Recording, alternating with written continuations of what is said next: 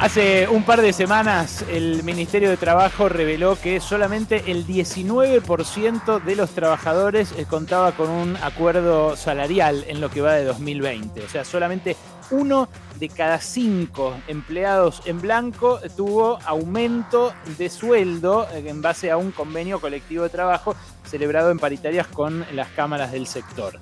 El porcentaje promedio encima está por abajo de la inflación porcentaje promedio de los acuerdos cerrados hasta ahora es de 30%, que es abajo del 32% que estima el gobierno para todo el año y el 40% que creen los economistas, que bueno, ahora se agrega también al impacto del dólar ahorro encarecido, una, una cuestión que hay que ver hasta qué punto repercuten en precios, pero que ya en algunos rubros empezó a repercutir. Bueno, hablamos acá hace también un mes y pico más o menos de que el salario mínimo eh, ya perdió, eh, perdió mucho eh, de terreno en, lo que va de 2020, que perdió un 20% de su poder adquisitivo y que de hecho la última actualización que se hizo fue en agosto del año pasado, el 14 de agosto de 2019.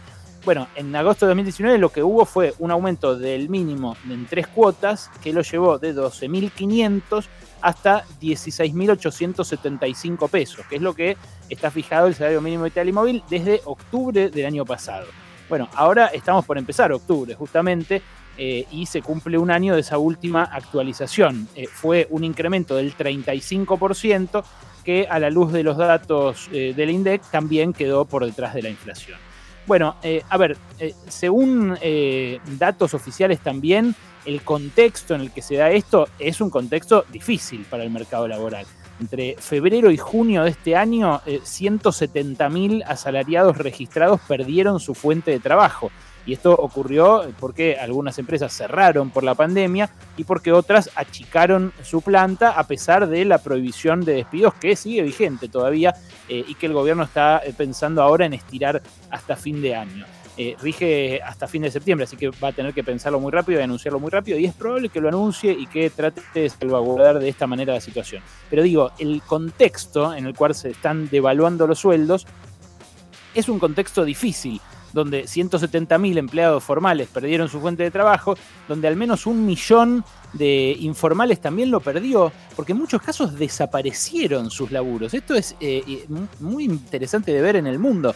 Eh, hay, hay laburos que desaparecieron y muchos de ellos eh, eran informales y desaparecieron de la noche a la mañana. Entonces ahí no hubo medida de protección que valga, porque qué sé yo, si vos laburabas abriendo la puerta en un boliche, o si laburabas, no sé, de recepcionista en esos juegos de escape, que yo tengo uno acá cerca de mi casa y cuando lo veo digo, la lágrima que deben tener estos muchachos, ¿cuándo van a volver a abrir?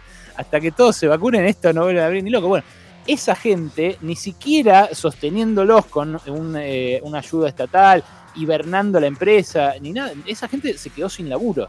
Eh, de, manera inmediata. Bueno, abajo de ellos, abajo de los informales, están las empleadas domésticas, que son un millón y medio en la Argentina. Es el principal empleo femenino en el país. Y de ese millón y medio de empleadas domésticas, al menos 370.000 perdieron sus empleos, según eh, una estimación que salió este fin de semana, que publicaron ayer en Tiempo Argentino, realmente muy interesante, eh, porque claro, hasta ahora estaba el dato oficial nada más que decía que se perdieron 12.000, pero esas son solo de las que están en blanco, que justamente son las que están protegidas dentro de ese universo eh, súper postergado, que es el último, la última capa del, de, la torta laboral, digamos. Bueno, de las eh, empleadas domésticas que eh, no perdieron su empleo, solamente la mitad percibió su salario íntegro durante la cuarentena. Hay una de cada cuatro que le dejaron de pagar directamente y otra de cada cuatro que recibió una parte de su sueldo, no todo el sueldo.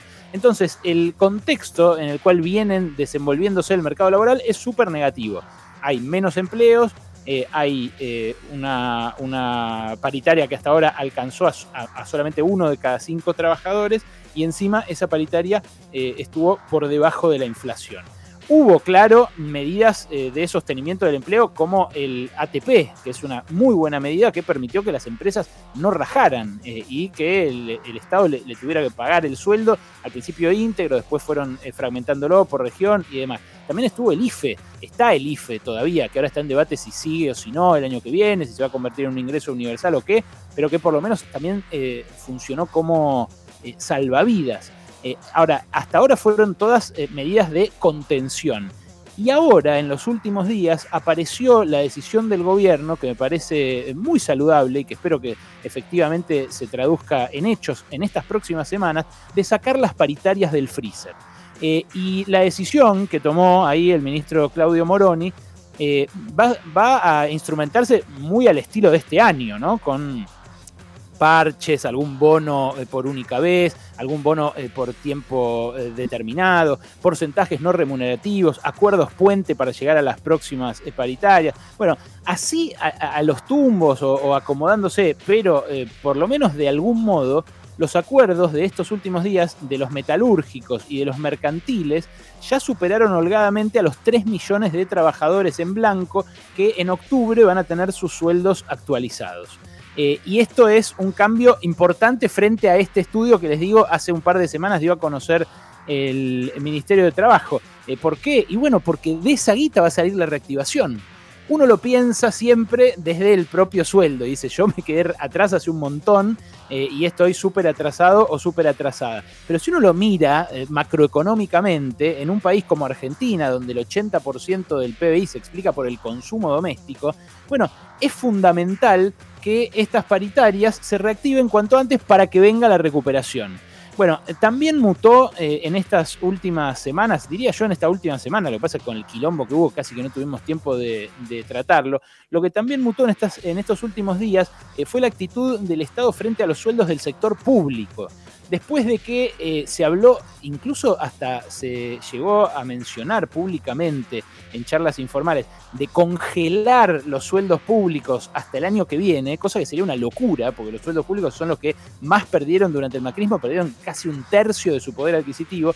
Bueno, ahora convocaron a los gremios para dar una actualización de haberes a esos empleados estatales. Yo lo sé porque, bueno, hay reclamos, por ejemplo, eh, en eh, ATE Promoción Social en eh, la ciudad, pero hay reclamos, hay muchos reclamos de ATE en distintos ministerios nacionales y a esos reclamos les están empezando a dar respuesta. Seguramente vayan a arreglarlo con UPCN, que es el gremio que siempre arregla, pero por supuesto que a caballo de los reclamos que hacen los gremios más combativos, que suelen hacer sí medidas de acción directa, alguna sentada en la puerta de las reparticiones, alguna huelga y demás. Bueno, es eh, interesante la suba de mercantiles para ver el efecto, este efecto del que les hablo, el efecto macroeconómico. ¿Por qué? Y bueno, porque el básico de mercantiles se va a ir por jornada completa de 35 a 50 lucas eh, en octubre, con los adicionales.